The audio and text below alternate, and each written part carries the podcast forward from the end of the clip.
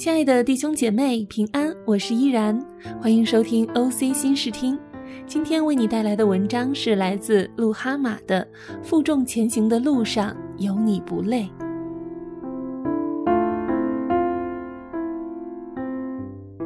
将自己设定在中年的我，身负重担一直是我不想老的理由。我想，我必须年轻健康，才能完成我必须要做好的事儿。当然，这必须得上帝成全。他若不许，我再坚强、再乐观也是徒然。好在他的怜悯早已顾念我的软弱，背负了我顾老养小的重担。上帝的恩待使我无比感恩，有丈夫与我并肩作战，所以从不觉得我有多可怜。把自己定位于中年，才不负上有老下有小给我的特别的动力。亏欠女儿很多，因为需要陪伴母亲，我不得不撇下女儿两年。母亲住院的三个月里，女儿经常一个人在家，在她成长发育的特殊时期，于照顾与引导，我完全缺席。愿上帝的爱填补我的亏欠。母亲走后，老父身体每况愈下，精神不佳是常态，两年不能下楼，除了去医院就没有出过门。所以，如果没有特殊的事情，我就尽量在家照顾。居家的日子，养精蓄锐，每天充足电，保持良好的战斗力，以防某一天老爸又要住院，我必须以良好的状态，二十四小时陪护。不单照顾他的身体，更要照顾他的情绪。因为弟兄姐妹都不在身边，我必须全力以赴。想起老爸因疾病所受的苦，我心里特别难受。也许有的重担上帝会为你背，而有的重担上帝为了我们的成长，你必须自己背。上帝量着人的软弱施慈爱，为你预备更大的生命冠冕。我曾想，老爸应该是个例外，他最怕受苦，最没有忍受力，上帝最应该对他施恩怜悯的，可是偏偏让他受最多的苦。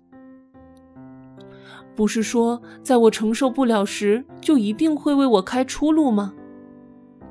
按他说的，好像没有尽头了，上帝却还是不能像怜悯别人一样怜悯他。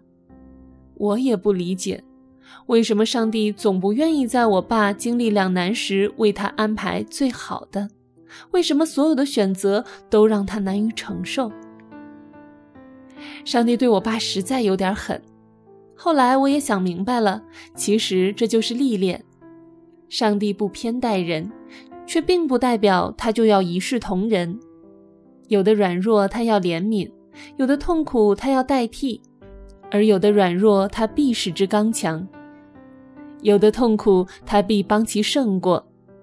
也许有一天，我们终将明白上帝的美意，也许就是常人无法理解的真正意义上的苦尽甘来，得那忍耐到底的赏赐。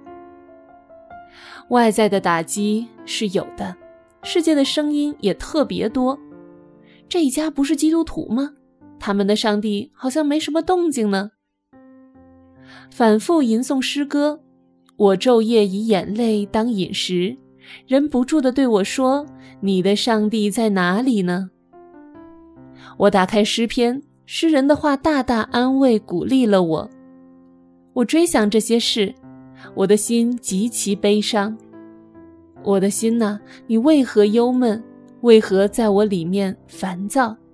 应当仰望上帝，因他笑脸帮助我，我还要称赞他。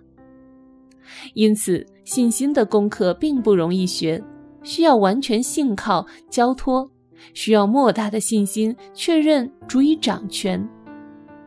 但愿上帝恩待老爸，使他日子如何，力量也如何。有时也想放飞自己，却发现再也飞不起来，常常感叹人到中年实属不易。总被担不起、放不下的困难困住。即便如此，我仍然相信出路在上帝。不管顺境逆境，仰望上帝是我唯一的选择。家人平安是我对上帝最卑微的祈求。一天中有多余的时间，我也会看看书，以免跟女儿的距离越拉越大。已经没有足够的知识可以辅导她。人到中年有诸多无奈，也只有在生活上照顾他，在和他聊天交流的事上下功夫。忽然有一次，他说：“妈妈，我很怕有一天你和爸爸会离开我。”我还从来没有想过如何面对这样的问题。总以为自己还年轻，孩子还小，离死亡应该很遥远。可想想身边上一辈的人越来越少，接着就应该轮到我们这一辈了，才突然发现，人到中年，虽然老人家觉得我们还年轻，而孩子却在担心我们的老去。原来我们真的是要步入老年了。但生命不在我们手里。而在上帝那里，对着伤感的女儿，我忽然有感而发：别怕，上帝会等你有了一定承受力时，才会放我们走。比如你有了家庭，有了丈夫、孩子，爱有所属了，你就能承受我们的离开。女儿释然了，因为知道上帝有怜悯之心。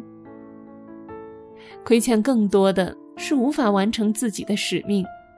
因为家世的缠累，很多想做的事都心有余而力不足，年轻的劲头和热忱早已过去。虽然总想在自己周围撒些福音的种子，然而我发觉自己连撒种的能力都丧失殆尽。不是因为自己的遭遇让人觉得上帝不可信而失去见证，而是自己确实精力不足，特别需要上帝加给我力量。翻看多年前的朋友圈，突然发现其中一条非常激励人：“岁月不饶人，我亦未曾饶过岁月。”当女儿说：“妈妈，你笑起来最漂亮，因为你一笑，眼角就出现漂亮的毛毛。”原来被女人深恶痛绝的皱纹也能被颂扬啊！突然就对“岁月如刻刀，刀刀催人老”完全释怀了。圣经说：“白发是荣耀的冠冕，皱纹呢，在女儿的眼里倒也成了荣耀。”我赞成。岁月不饶我，我何曾饶他呢？岁月在我生命里留下了很多痕迹，而我在岁月里却赚取了更多宝贝啊！仿佛被振作了，抬头就碰见公义的太阳。